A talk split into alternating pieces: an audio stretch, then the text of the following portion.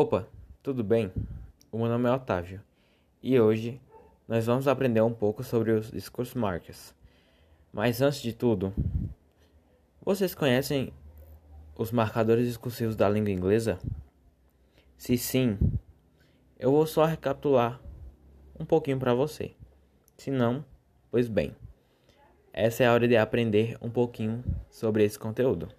Discursos markers ou marcadores discursivos em português, são palavras ou conjunto delas usadas para marcar a independência sintática. Não entendeu? Pois calma, vou explicar melhor para você. São palavras que ajudam a organizar a fala da pessoa. Essas estruturas de sintaxe são tipo uma das peças-chave para você entender melhor a língua inglesa e ter um domínio sobre ela. Os marcadores discursivos mais utilizados para iniciar a fala são for start, que significa para começar ou primeiro, e outro que eu vou citar como exemplo é first of all, que significa em primeiro lugar ou antes de tudo. Os marcadores dos exemplos citados anteriormente são chamados de conectivos de introdução. Vejamos agora uma aplicação na frase. First of all, you need to clean your room. Tradução: Antes de mais nada, você precisa limpar o seu quarto. Também há discourse marks que servem para exemplificar alguma situação. São alguns deles. For instance, que significa por exemplo, ou in particular, que significa em particular. Lembrando que todos esses exemplos são apenas alguns dos variados tipos de discurso marks que existem. Bom, eles nem sempre vão vir no início da frase. Então, vamos ver um exemplo agora? In Brazil, for instance, there are too many people unemployed.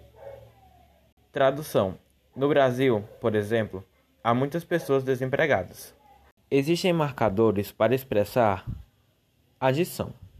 Podem ser eles and, que significa e, e based, que significa além disso. Um exemplo em uma frase seria I like funk, sertanejo and pop. Tradução: Eu curto funk, sertanejo e pop. Discursos mortos podem ser utilizados para indicar contraste.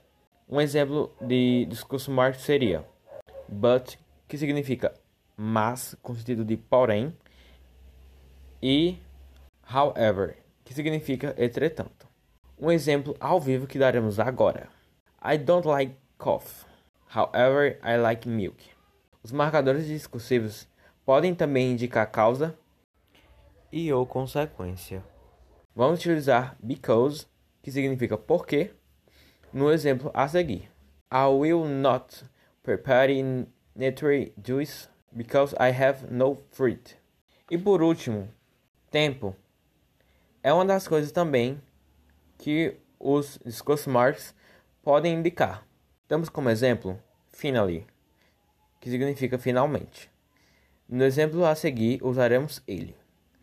Finally, everything will end que significa finalmente tudo vai acabar.